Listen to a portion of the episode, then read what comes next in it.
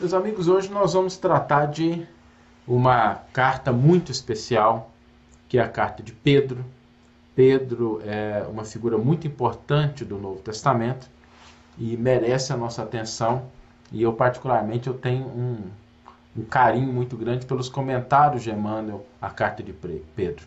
Emmanuel comenta muito bem todos os versículos, né? ele é realmente um grande exegeta, é um grande intérprete do, do Novo Testamento. Agora, os comentários dele, as cartas, a carta de Pedro, as duas cartas, né, não só a primeira e a segunda, são comentários muito bons. Assim, eu, eu reputo como sendo, na minha opinião, um dos comentários que ele mais trata de questões do nosso dia a dia, seja, há, realmente assim, são comentários muito bonitos. Eu vou colocar aqui então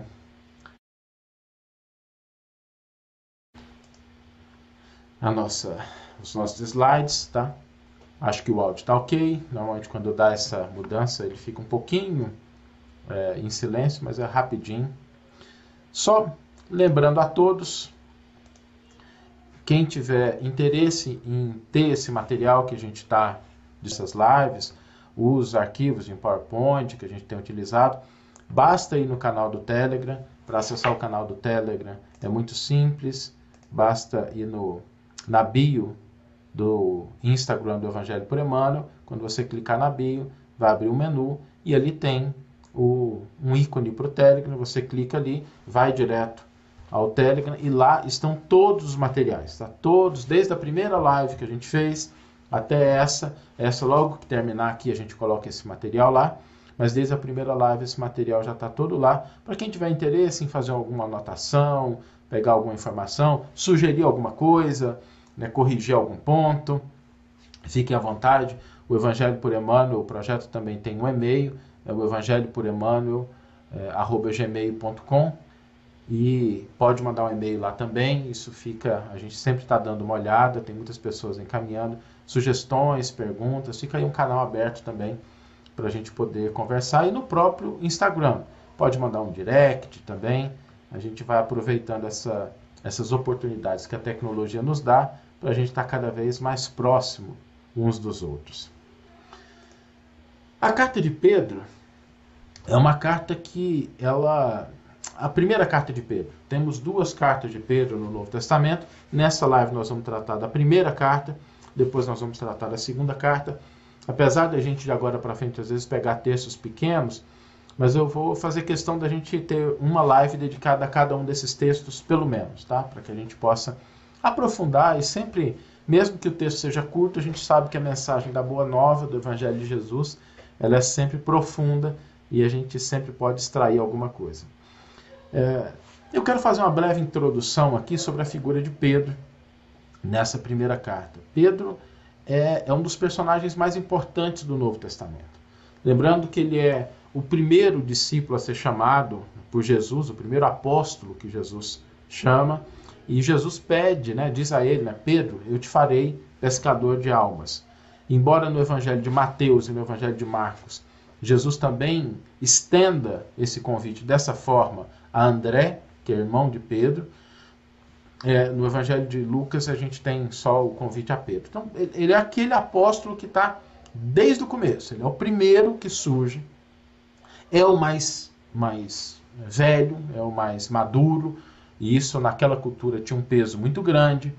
O nome dele, Pedro, vem de Petros ou Petras, né, que vem de pedra. Então, isso faz referência a uma frase de Jesus: Pedro, sobre essa pedra edificarei a minha igreja.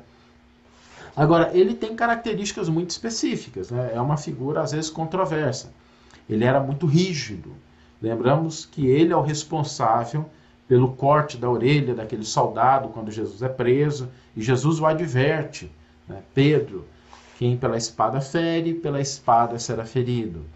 É aquele que se empolga falando que Jesus é o Filho de Deus, mas que depois diz que não vai aceitar o sofrimento de Jesus, e aí Jesus se refere a essas duas posturas de uma maneira bem distinta. É aquele apóstolo que nega Jesus, mesmo depois de ter sido alertado para isso, mas é o apóstolo que tem a, a responsabilidade de condução do colégio apostólico depois da desencarnação de Jesus. Pedro realmente ele fica com autoridade, ele é o apóstolo mais velho, ele é o ancião dentro daquela cultura judaica. Isso tem um peso muito grande e Pedro encarna esse papel e depois que Jesus desencarna, ele passa a ser a maior autoridade entre os apóstolos. Todas as questões de maior relevância eram discutidas com Pedro e a posição dele era levada em conta. Não era somente alguém que era mais um voto, era o voto, era a figura mais importante. Ele tinha um respeito dos outros apóstolos, mesmo Paulo né, chegou a confrontá-lo uma única vez em função de uma postura na igreja de Antioquia, mas na maioria das vezes, mesmo Paulo respeitava muito a posição de Pedro.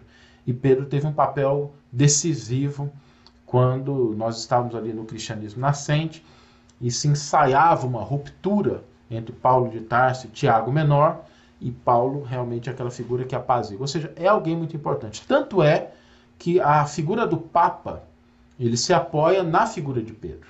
O Papa é, simbolicamente, o sucessor de Pedro na condução das comunidades. É, o trono de São Pedro, que os católicos utilizam, ele representa isso. O anel que o Papa utiliza, quem já viu alguns filmes aí, é aquele anel de pescador, fazendo uma referência à profissão de Pedro, que era pescador. Então, é uma figura muito importante, então é natural que a gente tivesse algum escrito dessa figura de Pedro no Novo Testamento. Era esperado isso. A carta, a primeira carta de Pedro, não é uma carta muito longa, é uma carta que tem cinco capítulos, 105 versículos.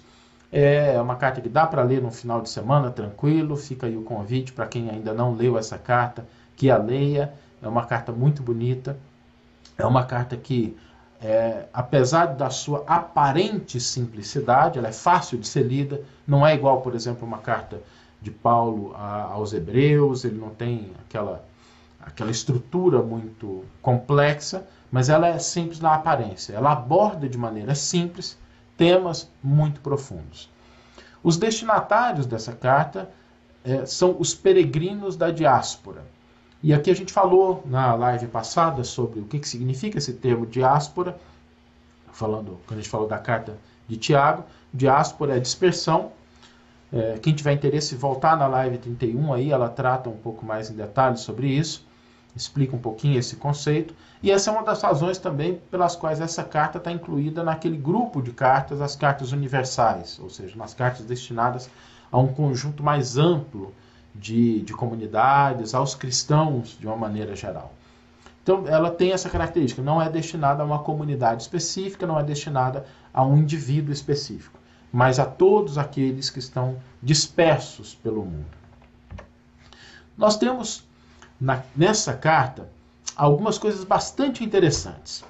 Em primeiro lugar, o uso que ela faz do Antigo Testamento, inclusive nessa carta existe uma referência, uma interpretação daquela passagem de Noé, que é simbolizando o batismo. Pedro faz uma conexão entre aquela experiência, né, o dilúvio e o batismo.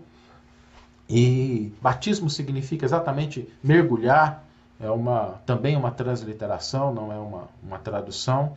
E ele faz alguma, uma conexão muito interessante. Aliás, o uso que essa carta faz do Antigo Testamento é, é, um, é interessante porque faz uma interpretação bastante sofisticada, uma exegese, uma interpretação muito interessante do Antigo Testamento. Lembrando sempre que os cristãos liam o Antigo Testamento.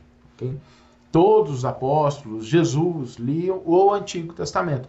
Essa é a literatura sagrada na qual eles se baseavam.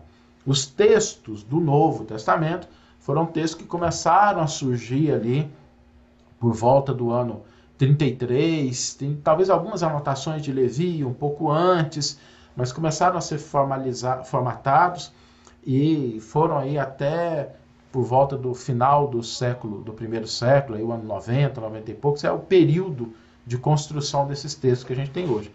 Mas os apóstolos, os seguidores, liam o Antigo Testamento. Então é natural que eles se reportassem a essa literatura que era considerada a lei entre os judeus. Essa carta traz um, um amplo conjunto de orientações. E orientações aos anciãos, aos mais jovens, aos maridos, às esposas, aos servos, aos senhores. Ele trata isso de uma maneira muito interessante, porque é realmente alguém que tem autoridade de Pedro e dando conselhos de como é que as pessoas deveriam se comportar. É realmente, vou me repetir aqui, me permite repetir, uma carta que merece ser lida tem orientações muito interessantes. A gente vai ver como, com Emmanuel, a gente consegue entender um pouquinho dessas orientações. Essa carta ela faz duas citações, destacando ainda os aspectos interessantes dela, que ela, ela se refere a Silvano como sendo o redator da carta. Lembrando aquilo que a gente viu lá nas cartas de Paulo, do processo de confecção de uma carta no mundo antigo, a gente tinha alguém que falava, alguém que anotava. Esse era o processo mais comum no mundo antigo, de alguém estar verbalizando a mensagem e alguém tomando nota daquilo que está sendo dito. Por isso que a forma como as cartas são elaboradas, elas lembram um pouco a oralidade, a expressão oral e não necessariamente o texto escrito. E um outro aspecto interessante é que nessa carta Pedro faz uma referência a Marcos, e confere a essa pessoa a alcunha de filho, é uma maneira muito carinhosa de se referir a ele. Paulo também utiliza isso quando se refere a Onésimo, quando fala de Timóteo. Então, lá no final, nós temos essas duas referências. E esse Marcos é o Marcos evangelista, é o Marcos que é responsável pela redação do Evangelho de Marcos, que é o resultado das memórias de Pedro. Então, nessa carta, a gente tem uma referência também a Marcos. Um outro aspecto que merece destaque né, inicialmente é com relação às discussões que existem na atualidade sobre a autoria dessa carta. A maioria dos estudiosos não considera essa uma autêntica, uma autêntica carta de Pedro. A esmagadora maioria não considera, acha que ela não é uma, um texto que veio né, da, de Pedro mesmo. E aqui eu queria trazer os três principais argumentos para que a gente possa entender o que, que é isso. A gente sempre nessas lives a gente faz questão de aprofundar um pouquinho essas questões da crítica textual, porque às vezes a pessoa, quando ela começa a estudar o Novo Testamento, aí ela vai na internet, ela pega um artigo, e às vezes não tem tempo de aprofundar, e às vezes é um artigo que fala, ah, a carta não é de Pedro, a carta não é de Paulo, e aí é bom a gente entender um pouquinho isso, por isso que eu sempre trago de maneira muito sucinta, tá, gente? É, um estudo com relação à autoria mereceria aí talvez duas, três lives, horas de estudo para a gente explorar todos os aspectos, mas eu trago aqui pelo menos uma síntese, alguma coisa para familiarizar quem está ouvindo sobre a origem desses textos. Por que, que os estudiosos não acreditam que essa é uma carta de Pedro? Primeiro porque ela está redigida em um excelente grego koiné. O grego koiné não é o grego clássico, o Novo Testamento ele não foi redigido no grego clássico, ele foi redigido no grego koiné, que é o grego comum, o grego de uso das pessoas no dia a dia, no cotidiano.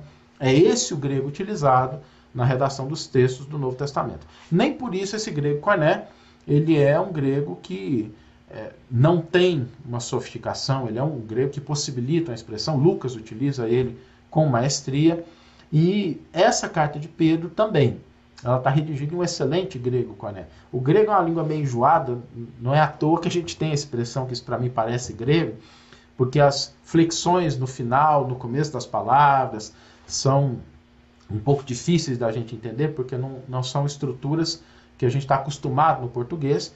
E quando a gente olha para a carta de Pedro, ela utiliza muito bem esses recursos do grego correto. Então é um excelente grego. E os estudiosos falam assim, olha, se é um excelente grego e Pedro era um simples pescador, então não pode ser de Pedro. Pedro não teria a capacidade intelectual de utilizar um grego coiné com esse grau de sofisticação. Outra, outro argumento é que imagina-se que as citações que estão presentes em Pedro sejam citações da Septuaginta. A Septuaginta é a tradução da Torá, tecnicamente não é de todo o Antigo Testamento, tá? Quando a gente fala de Septuaginta, tecnicamente está se referindo à lei, que é a Torá, os cinco primeiros livros, e não o Antigo Testamento como um todo a gente não precisa entrar nesse nível de detalhe. E, mas quando Pedro cita, há uma, uma tendência de interpretar essa citação como sendo uma citação da Septuaginta. E aí pareceria estranho porque que alguém citaria é, o, a Torá não no hebraico e sim no grego. Outra coisa é que essa carta tem, como a gente comentou no caso de Noé, dizer, fazendo uma, uma comparação, uma correlação entre o batismo e aquele episódio do dilúvio de Noé, ele faz isso com Moisés também, ele tem uma exegese bem elaborada sobre o Antigo Testamento. Bem, não, não é uma coisa muito simples.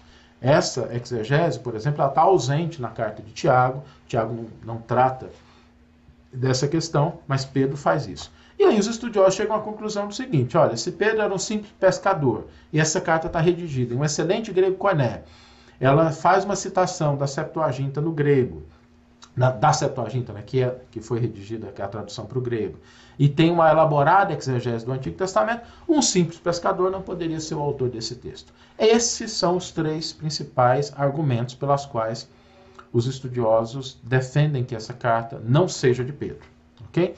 De nossa parte, a gente acredita que esses argumentos devem ser considerados, mas eles não são conclusivos.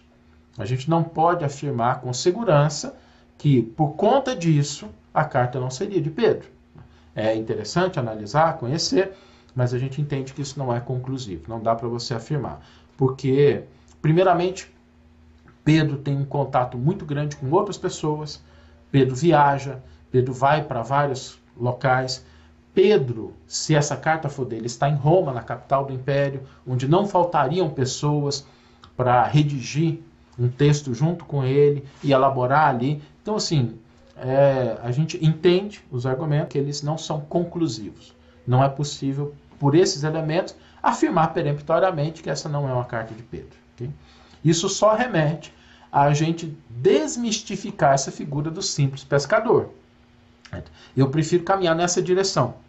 Eu prefiro olhar para a carta de Pedro e, dado a característica dela, olhar para Pedro como sendo alguém que não era um simples e ignorante pescador, mas alguém que tinha possibilidades, tinha recursos para se expressar sobre o Novo Testamento, sobre a mensagem do, do, de Jesus, sobre a Boa Nova, de uma maneira mais elaborada. Essa é a minha percepção. Eu acho que esses elementos ajudam a reconstruir a imagem de Pedro e não a tirar de, de Pedro a autoria desse escrito. Mas até aí estamos no campo das opiniões, né? Com relação ao local, lá na carta, lá no final da carta, e é tem uma referência que nos ajuda a ter uma ideia de onde é que essa carta foi redigida. Porque o autor escreve assim: A vossa coeleita em Babilônia vos saúda e meu filho Marcos. E aí, a gente, essa aqui é Marcos o Evangelista. No cristianismo primitivo, a expressão Babilônia, ela era claramente uma alusão ao Império Romano. Os judeus faziam uma alusão ao Império Romano como sendo a nova Babilônia, por conta da, do, cativeiro na Babilônia, a destruição do Templo de Salomão, eles terem sido levados cativos, eram uma nação idólatra. Então, é, quando a gente lê Babilônia para os autores do Novo Testamento, é uma clara alusão ao Império Romano. Então, se ele está se referindo à, à vossa coeleita em Babilônia, então há um indicativo muito forte de que essa carta ela foi redigida na capital do Império Romano, foi redigida em Roma. Quando essa carta foi redigida? Aí começam os problemas, porque para quem considera que essa é uma autêntica carta de Pedro, os anos variam entre 64 e 65, que são mais ou menos os anos que Paulo, que, desculpa, que Pedro esteve em Roma. Então é naquele momento que ele teria tido a oportunidade de ali redigir um escrito que pudesse ser fazer essa referência a essa Babilônia, né? Quem não considera que essa carta é de Pedro, aí coloca ela num período mais tardio, e aí a, o range, a amplitude de datas é muito maior, porque aí varia entre o ano 70 e 90. Então, quem considera a carta autêntica tem que colocar ela ali mais ou menos quando Pedro esteve em Roma, por conta desse versículo que fala da Babilônia, que é uma clara alusão à capital do Império Romano, e esse período é entre 64 e 65. Quem não acredita que a carta é de Pedro, aí tem que colocá-la bem mais para frente mesmo, e talvez até assim, essas datas próximas do ano 90 sejam as melhores. De nossa parte, a gente acha que não há nenhuma razão para a gente não considerar esse texto autêntico, um texto de Pedro. A gente fica aí com essas datas mais antigas. Tá? É, eu, eu queria trazer aqui a, a nossa perspectiva, porque quando a gente fala do personagem Pedro, quando a gente tem só os textos do Novo Testamento, a gente tem uma visão de Pedro e a gente tem que ficar catando as informações ali, montando um quebra-cabeça. É, é algo desafiador. Né? E desafiador porque é difícil mesmo. Não é simples você tentar montar um retrato psicológico a partir das informações que a gente tem no Novo Testamento. São informações importantes, mas são informações esparsas, pequenas. É, é difícil a gente ter uma visão muito completa. E quando a gente olha a obra de Humberto de Campos e de Emmanuel, sobretudo Paulo Estevão e as crônicas de Humberto de Campos, a gente já comentou aqui que um dia, se Deus nos permitir, nós vamos também fazer uma série dessas sobre as crônicas de Humberto de Campos, que são informações muito, muito importantes. A gente viu na última live, a gente trouxe apenas uma delas sobre Tiago, é, o quanto Humberto de Campos nos ajuda a entender textos, personagens, contextos, aspectos históricos e a mensagem. Se o pessoal achar interessante, deixa nos comentários aí, que a gente vai pensar com o pessoal da FEB. Se for realmente um tema que interessa, a gente pode pensar futuramente, quando a gente terminar a nossa série de lives estudando os textos do Novo Testamento, quem sabe Humberto de Campos não seria uma boa oportunidade aí para a gente refletir também sobre esses aspectos. E aí, quando a gente olha para Paulo Estevam e para essas crônicas de Humberto de Campos, sobretudo as crônicas de Humberto de Campos, nós temos desde o primeiro contato de Jesus com Pedro até a desencarnação de Pedro e Pedro no mundo espiritual. E isso é muito bonito porque a gente pode ver a transformação. Nenhum outro personagem do Novo Testamento é enfatizado por Humberto de Campos como Pedro é. A gente tem nas crônicas de Humberto de Campos realmente um. Enquanto no Novo Testamento a gente tem as fotos, no nos textos de Humberto Campos, a gente tem quase o filme inteiro, que a gente pode analisar várias passagens, vários momentos de Pedro, e inclusive um momento muito especial que ele está desencarnado no Brasil, em Pedro Leopoldo. Nós temos uma crônica no Humberto Campos que se refere a esse momento, ou seja, Humberto Campos realmente ele traça uma, uma visão mais ampla da personalidade de Pedro. E a gente pode perceber algo muito bonito, como Pedro se transforma como Pedro passa de alguém muito rígido, muito enérgico, né, que era sim, sim, não, não, preto no branco, e às vezes quando a pessoa tem essa postura, ela oscila, é natural isso, porque a realidade nem sempre ela comporta essa maneira dicotômica de olhar para ela, e aí há essas oscilações, e como o tempo vai mudando essa figura. Mas existe um outro elemento que também contribui decisivamente para a transformação de Pedro, que é a presença do Cristo. E a maneira como Jesus lida com as características desse apóstolo é sublime. Assim, é, é um exemplo para a gente de como o amor infinito de Jesus cuida de uma pessoa, respeita as suas limitações, não deixa de agir e vai cultivando devagarinho aqueles bons elementos, aquelas aqueles momentos em que a pessoa desperta e vai reforçando isso. É, é tão bonito isso que a gente pode trazer para o nosso dia a dia. Porque a gente às vezes encontra pessoas que têm dificuldade, que têm posturas mais enérgicas, que têm pontos de vista mais incisivos. E a maneira com que Jesus lida com Pedro é uma aula de como a gente toca corações, de como a gente pode efetivamente, se a gente quiser, contribuir para o desenvolvimento de alguém. Jesus, ao lidar com Pedro, nos dá esse roteiro seguro e Pedro vai absorvendo isso. Esses dois elementos são fundamentais na transformação desse apóstolo. O tempo, e aí a gente também tem uma lição importante, porque cada pessoa tem o seu tempo. A gente não pode ter a expectativa de transformar o outro segundo o nosso próprio calendário, o nosso próprio relógio. Cada criatura tem seu tempo e o cuidado que a gente tem com essa pessoa, a fraternidade, a caridade que a gente desenvolve, que a gente empresta a essa relação, ela é algo importante, mas ela deve respeitar, sim, o tempo de cada um. Jesus respeita o tempo de Pedro e é exatamente essa grande transformação que faz com que ele assuma um papel tão proeminente no desenvolvimento do cristianismo primitivo e, com certeza, no cristianismo atual, porque a gente sabe que trabalhadores dessa alcunha não vão para o céu ficar de braço cruzado. São trabalhadores que ainda continuam hoje, assim como Jesus, temos certeza disso, operando em favor da transformação, da redenção da humanidade. Eu vou dar aqui uma rápida passagem sobre os temas dessa carta e a gente pode perceber por essa estrutura que isso aqui está no sétimo volume da coleção Evangelho por Emmanuel, quais são esses temas, dá para a gente entender um pouquinho isso que eu comentei do pragmatismo e da universalidade do conteúdo dessa carta.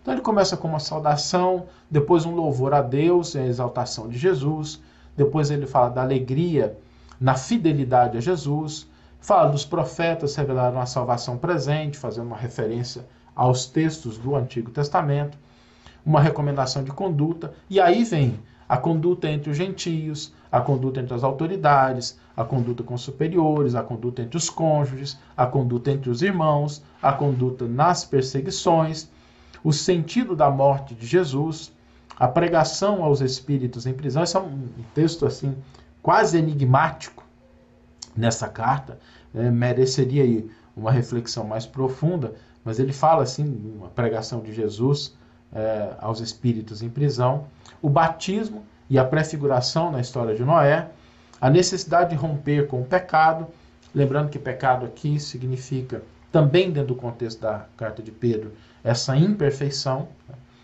e, o te, e ela segue falando sobre manter a esperança, falando de que o fim está próximo, falando da hospitalidade, a consagração ao serviço, felizes os que sofrem pelo Cristo, uma exortação aos anciãos, e aqui nós temos um ancião falando aos anciãos, essa essa parte que está lá no capítulo 5, versículos 5 a 11, é muito interessante da gente ler, e depois a saudação final, que também tem informações importantes.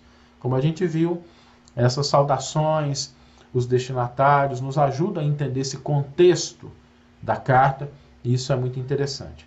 A gente poderia resumir, então, que essa carta ela tem dois conjuntos de temas: recomendações objetivas para a comunidade cristã, no sentido mais amplo, e uma preocupação com a conduta, tendo por base né, a, a base cristã, aquilo que está na proposta do cristianismo efetivamente para a conduta do ser humano.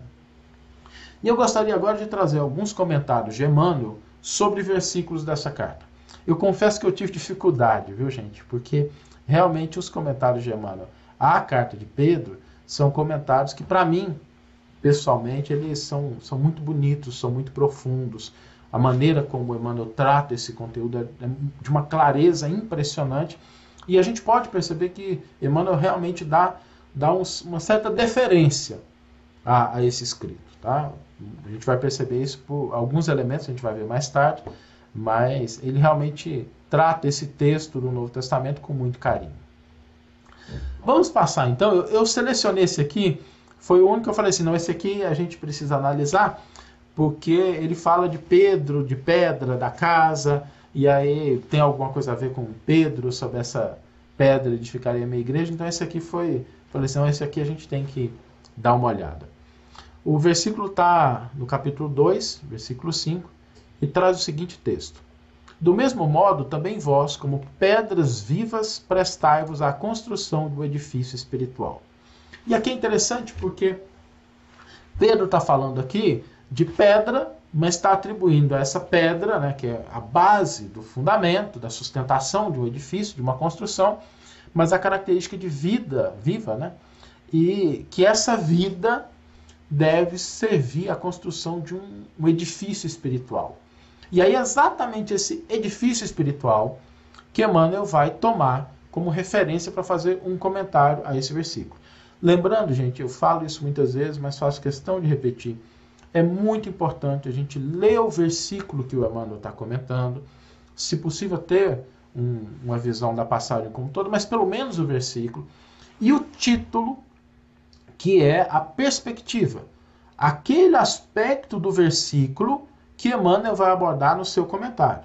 Lembrando que a gente vai ver até mais para frente, um versículo pode suscitar várias perspectivas e os títulos do Emmanuel vão dando esse entendimento de como ele aborda esse versículo. Às vezes a gente passa por um versículo, a gente fala assim, ah, isso aqui não tem nada a ver, não, é superficial, não tem nada de profundo. Aí o Emmanuel vai lá, pega duas palavras do versículo, pega nem o versículo inteiro, e constrói um, um comentário belíssimo. E aqui é um desses exemplos, porque Emmanuel vai pegar um aspecto desse versículo. Né? Ele tem vários, né? é, aspecto de pedras vivas, prestação, construção, prestação no sentido de servir para algo, construção, ele vai pegar a parte de casa espiritual. É isso que ele vai enfocar. Ou seja, o versículo está se referindo a um convite a que as pessoas busquem ser pedras vivas para construção, para edificação, para servir de base para uma casa espiritual. E aí o Emmanuel vai pegar esse aspecto do versículo e vai construir o comentário em cima dele. E vai nos dizer: cada homem é uma casa espiritual que deve estar, por deliberação e esforço do morador, em contínua modificação para melhor. Ou seja, quando a gente pensa na, no que nós somos, mesmo quando a gente pensa no nosso aspecto imortal, do espírito imortal, ele precisa estar em contínua modificação para melhor. Por isso, isso é uma das bases da doutrina espírita. O progresso como lei universal, isso já está lá no livro dos Espíritos, o espírito não retrograda, o progresso é uma lei. Esse esforço, a busca do desenvolvimento, deve ser uma constante para a construção dessa casa espiritual que todos nós somos. E aí, ele vai detalhar um pouco mais. Valendo-nos do símbolo, recordamos que existem casas ao abandono, caminhando para a ruína, e outros, outras que se revelam sufocadas pela era, entrelaçadas ou transformadas em redutos de seres traiçoeiros e venenosos da sombra. É muito interessante porque o Emmanuel, quando ele utiliza um símbolo, uma metáfora, ele olha para como é que aquilo se comporta na realidade e dali ele tira lições preciosas. Então, quando ele fala da casa espiritual, ele começa a pensar o seguinte: bom, existem casas e casas materiais às vezes são abandonadas. Às vezes a gente vê casas largadas onde o mato vai crescendo, as paredes vão se destruindo, vão corroendo com o tempo, e a gente vê que existem casas materiais ao abandono. E às vezes a gente deixa a nossa casa espiritual também ao abandono pelo, pela falta desse esforço constante na melhoria, em afastar aqueles elementos deletérios da nossa mente, em filtrar o que entra no nosso mundo mental. Às vezes a gente é muito cuidadoso com aquilo que entra dentro da nossa casa física, mas a gente é pouco cuidadoso com aquilo que entra na nossa casa mental, na nossa casa espiritual. A gente zela pelo alimento, pela higiene, pela segurança da casa física, mas nem sempre a gente age com a mesma diligência na hora do alimento espiritual, na hora da faxina nos pensamentos, na hora de buscar aqueles elementos que nos dão segurança. E aqui Emmanuel faz uma analogia entre essas duas casas. Vai nos dizer ainda, Emmanuel, o aprendiz do Evangelho precisa, pois, refletir nas palavras de Simão Pedro.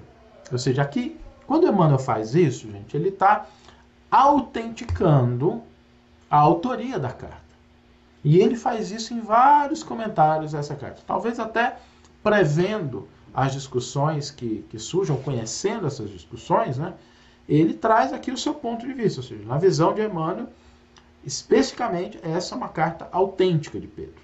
Uma frase dessa aqui não foi colocada à toa, não foi colocada aqui como adereço. Ele está formando uma opinião. Porque a lição de Jesus não deve ser tomada apenas como carícia embaladora, e sim por material de construção e reconstrução da reforma integral da casa íntima.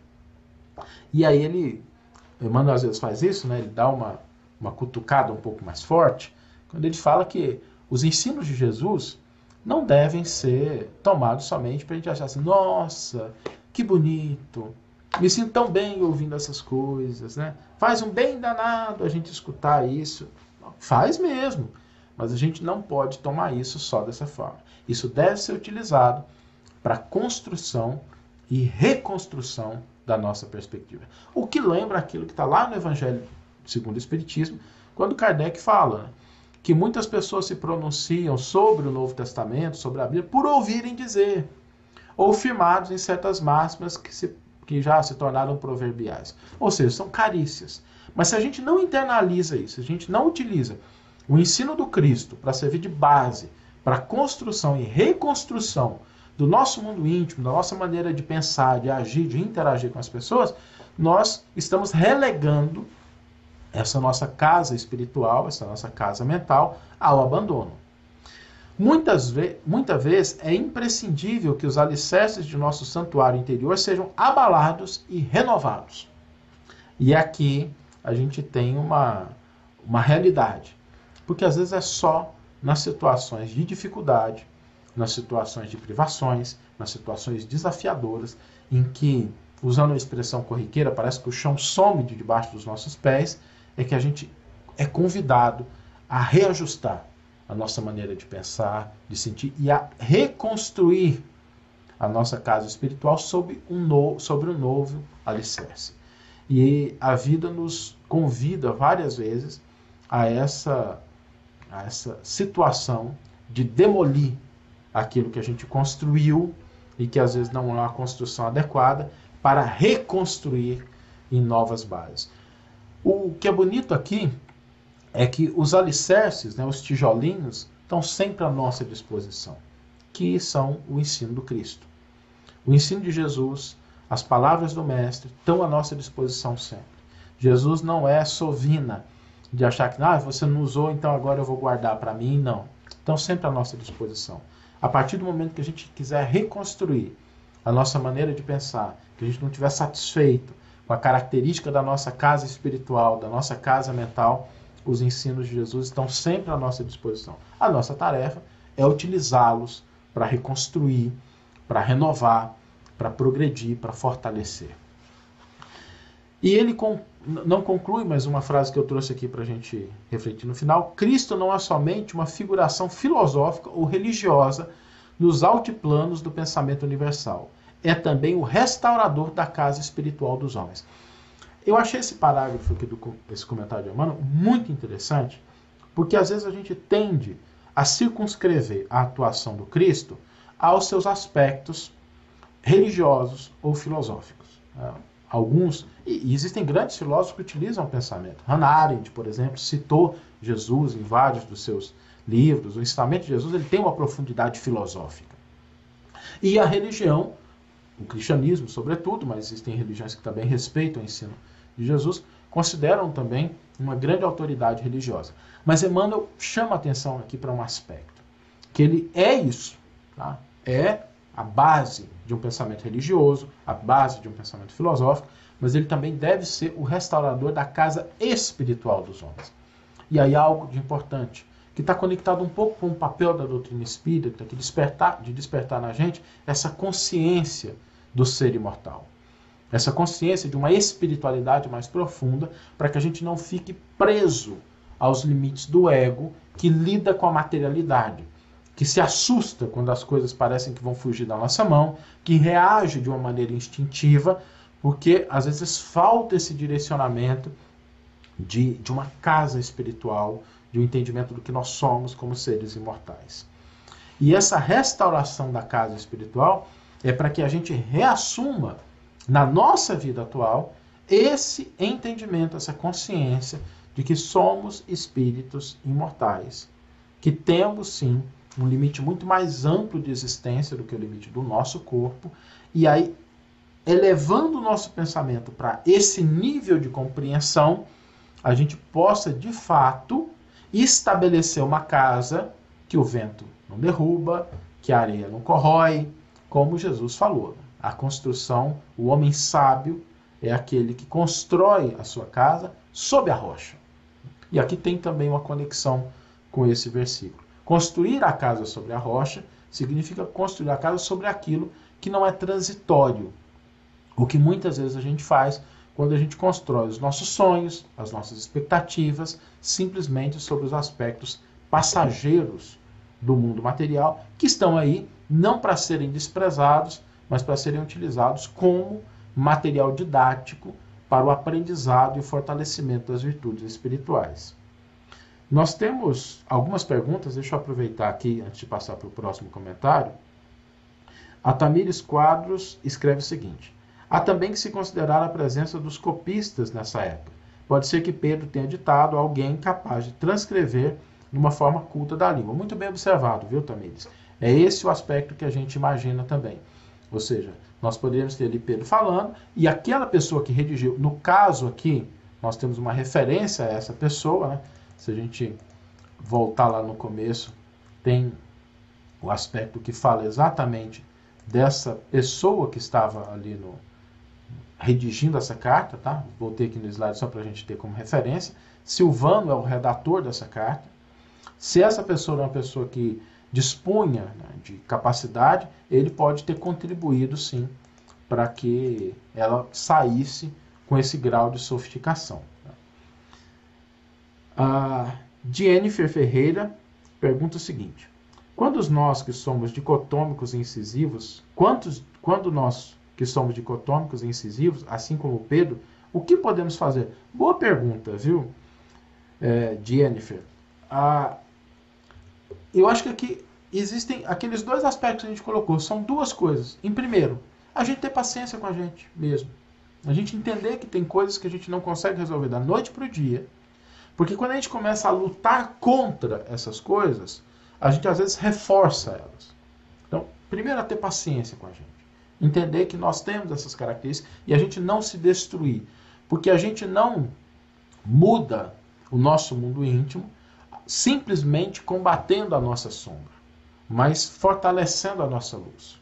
E aí a maneira de fortalecer a nossa luz é nos aproximar, na minha opinião, dos ensinos de Jesus. Os ensinos de Jesus são uma fonte segura. Da mesma forma que Jesus acompanhou Pedro, Jesus também nos acompanha. Basta que a gente vá ali, pegue na estante né, aquele livro que é o Novo Testamento, que a gente pegue o apoio de todas as religiões que nos ajudam a entender esses textos, né? a doutrina espírita, que é o que a gente utiliza com mais profundidade. A gente acha que a doutrina espírita tem realmente uma maneira muito profunda de analisar isso, porque ela parte da ótica do espírito imortal, mas qualquer outra religião também é uma contribuição importante e merece a nossa atenção, nosso respeito, nosso carinho, a gente buscar a companhia de Jesus. É o que transformou Pedro, o tempo e a companhia do Mestre. Então que a gente utilize esses dois elementos, né? ter paciência conosco e que a gente busque a companhia do mestre. Nesses dois elementos eu tenho certeza que aos poucos vão é, alterando a nossa configuração, às vezes um pouco mais dura. Né? Eu posso falar de cadeira, a minha formação é uma formação que é uma formação de, de finanças, uma formação de internet, então a gente acaba tendo uma postura assim mais incisiva e esses dois elementos nos ajudam sim a moldar esse aspecto que muitos de nós temos, mas sem a gente se depreciar. Tá? O que eu acho que é uma lição muito importante da forma como Jesus lida com Pedro é uma incisividade carinhosa, uma transparência carinhosa. Não significa é, não tomar conhecimento, ignorar aquilo que nós precisamos melhorar, mas não enfatizar só o lado ruim. Pelo contrário, imaginemos o seguinte: Pedro tinha essa característica, cortou a orelha do, do soldado, negou Jesus e é nele que Jesus confiou. Ou seja, o mestre confia na gente. Ele confia. A gente precisa internalizar essa confiança, esse investimento divino em nossas vidas, para que a gente possa de fato é, aproveitar esse processo transformador que é a presença, a mensagem de Jesus no nosso cotidiano. Um outro comentário que eu achei interessante a gente trazer é um comentário que está no versículo 11 do capítulo 2, e, e, não é nem o versículo inteiro. Tá? Emmanuel aqui, ele também trata de dois, duas palavras do versículo. Amados, exorto-vos como a estrangeiros e viajantes. E aí Emmanuel vai tratar duas palavras, né? peregrinos e forasteiros. E essas duas palavras Emmanuel vai desenvolver o comentário em cima delas. E vai dizer: é digna de nota a atitude de Pedro em se dirigindo às comunidades do cristianismo de todas as épocas. E aí, de novo, aqui nós temos Emmanuel sutilmente, mas claramente, fazendo uma referência à autoria e a característica da carta de ser carta, uma das cartas universais. O apóstolo sabia que sua carta seria lida muitas vezes por imperadores, príncipes, juízes, generais, soldados e doutores no curso dos tempos. Entretanto, não se animou a apelar aos discípulos numerosos, catalogando as especificações de seus títulos terrestres. Ou seja, ele não fala assim, amados, exorto-vos como a príncipes, doutores, senhores, os mais importantes, os mais sábios. Não. Quando Pedro se dirige aos amados, falo-vos, exorto-vos, como ao quê? Estrangeiros e viajantes. E aí há um sentido profundo nessas duas expressões, que é o que Emmanuel vai resgatar. Por que, que Pedro se refere né, a esses amados, né, aqueles que, se, que leriam essa carta depois, como estrangeiros e viajantes? Simão considerou mais acertado dirigir-se a todos, mordomos e operários, ou seja, quem tem poder e quem lida com o dia a dia, convocando-os como peregrinos e forasteiros. Por quê? Semelhante resolução iluminou a sua epístola, conferindo-lhe claridades novas. A terra poderá criar numerosas designações para organizar as suas zonas de trabalho ou destacar o esforço de seus filhos mas cada discípulo não poderá esquecer o direito e a magnanimidade de Deus. Todo título terrestre é uma experiência transitória. Todo título terrestre é uma experiência transitória. E é por isso que ele se refere a peregrinos e forasteiros. Porque na terra nós somos peregrinos. A gente não é morador definitivo daqui. A gente está aqui por um tempo. A gente está passando por aqui. E esse aspecto de peregrinos e forasteiros, ele nos mostra que nós devemos considerar as coisas da vida exatamente como alguém que está de passagem. Me lembrou aqui uma, uma metáfora, uma parábola, né? É, que diz que um sábio morava numa casa que não tinha nada. Tinha ali uma cadeira onde ele sentava, mas era essencialmente vazia. E um dia uma pessoa resolveu procurá-lo, era alguém muito importante. Ficou sabendo que ele era um homem sábio e resolveu procurá-lo para obter conselhos. E aí ele chega no local onde ele morava, bate na porta, o velhinho abre, e a pessoa olha é, dentro da sala assim, não vê nada, né? A sala quase vazia. E aí ele estranha né, aquilo, né? Poxa, como é que um homem sábio não tem nada, a casa vazia, né? Bem cuidada, mas sem nenhum móvel. Aí ele pergunta, escuta, onde é que estão os seus móveis? Né? Por que, que a sua casa está vazia? E o sábio responde para ele assim, e os seus? Onde é que estão? Eu falo assim, não, eu estou de viagem aqui, eu não estou carregando meus móveis. E o sábio responde, eu também. Eu também estou só de viagem. Eu não estou acumulando as coisas aqui, porque eu estou só de passagem por esse mundo. Nós somos todos peregrinos, né? forasteiros. Porque a nossa morada verdadeira é a morada espiritual. O nosso ponto de chegada, ele não é na Terra. A Terra é um ponto pela qual a gente passa e todo mundo passa. A gente pode gostar, pode não gostar, pode ter autoridade, pode não ter autoridade, pode ser sábio, ignorante, saudável, doente. A gente vai passar pela experiência material. Aqui todos nós somos estrangeiros, viajantes, forasteiros, peregrinos essa consciência não nos leva a desdenhar as coisas do mundo, mas lidar com elas como aquela pessoa que está viajando e de repente para num local que traz ensino, que traz alguma coisa muito bonita, que a gente cuida daquilo, a gente aproveita, mas a gente sabe que não vai ficar ali. A gente vai passar por aquilo. Isso dá outra beleza para a vida. Uma beleza que ela é, ao mesmo tempo, mais profunda porque a gente começa a valorizar essas coisas que não estarão nas nossas mãos para frente, mas também a entendê-las que, que a gente não pode ficar preso a essas coisas, porque tudo isso é transitório e passageiro. Para a gente encerrar, aqui trazendo um outro versículo que Emmanuel analisa da carta de Pedro, é o versículo que está no capítulo 4, versículo 10, que diz o seguinte: Todos vós, conforme o dom que cada um recebeu, consagrai-vos aos serviços uns dos outros, como bons dispenseiros da multiforme graça de Deus. Ou seja, Pedro está falando aqui que a graça, os dons de Deus são multiformes. Existem de diferentes formas, de diferentes características. Deus não é monocórdio, não tem só uma cor. O, o que Deus confere ao universo pressupõe uma diversidade muito grande. É isso que Pedro está destacando.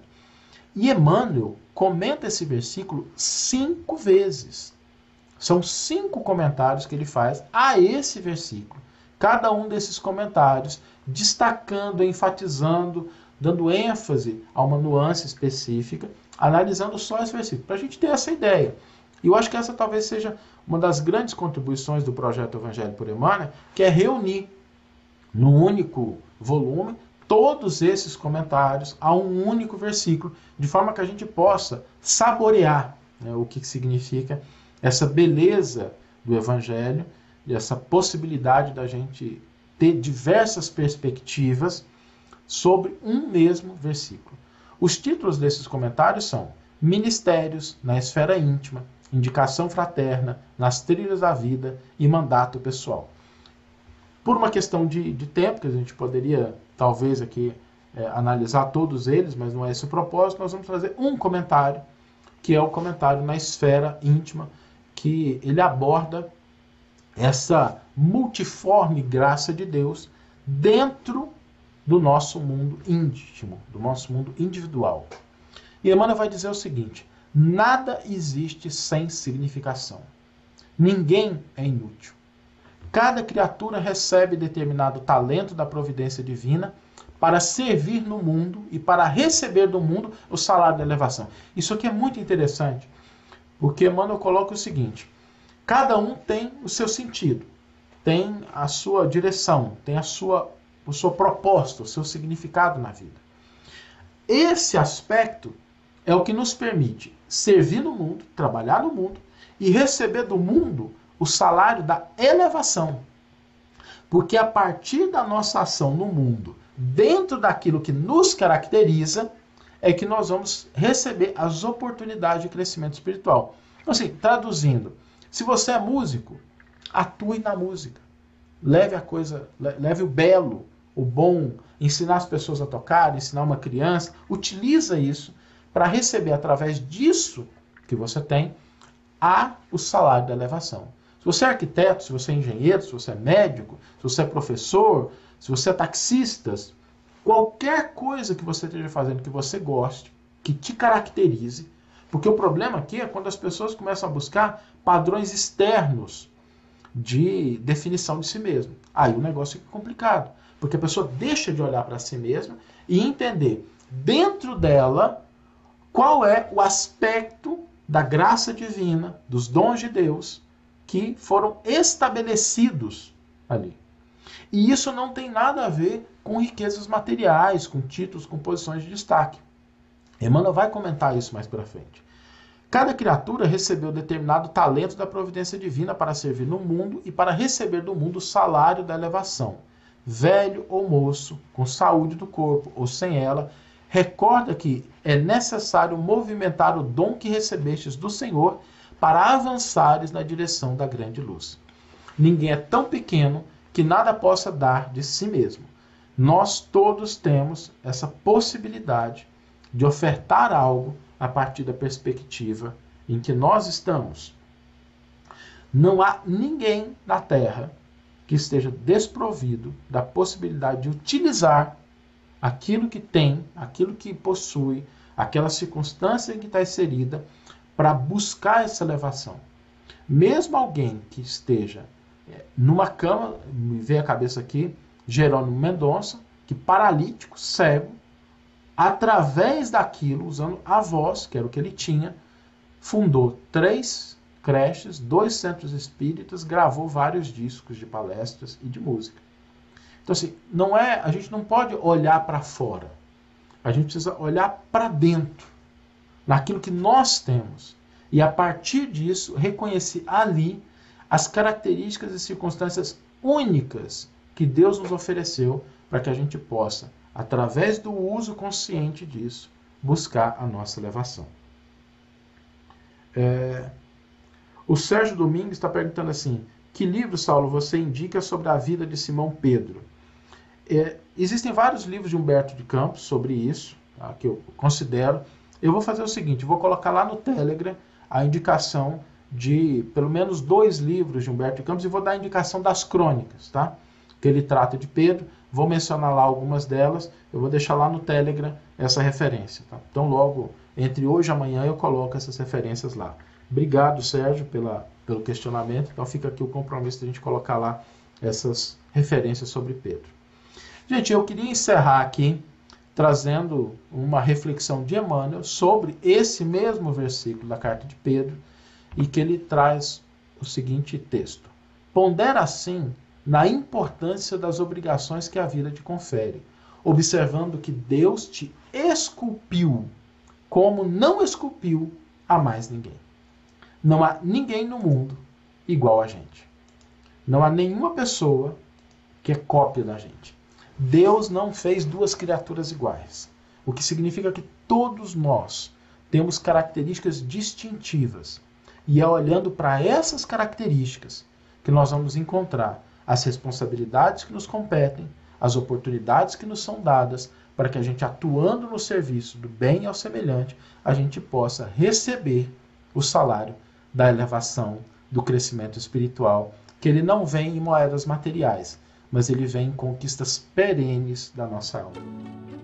Para saber mais, acesse o canal da FEB TV no YouTube, Instagram e Facebook, e o canal do Evangelho por Emmanuel no Facebook e Instagram. Um grande abraço.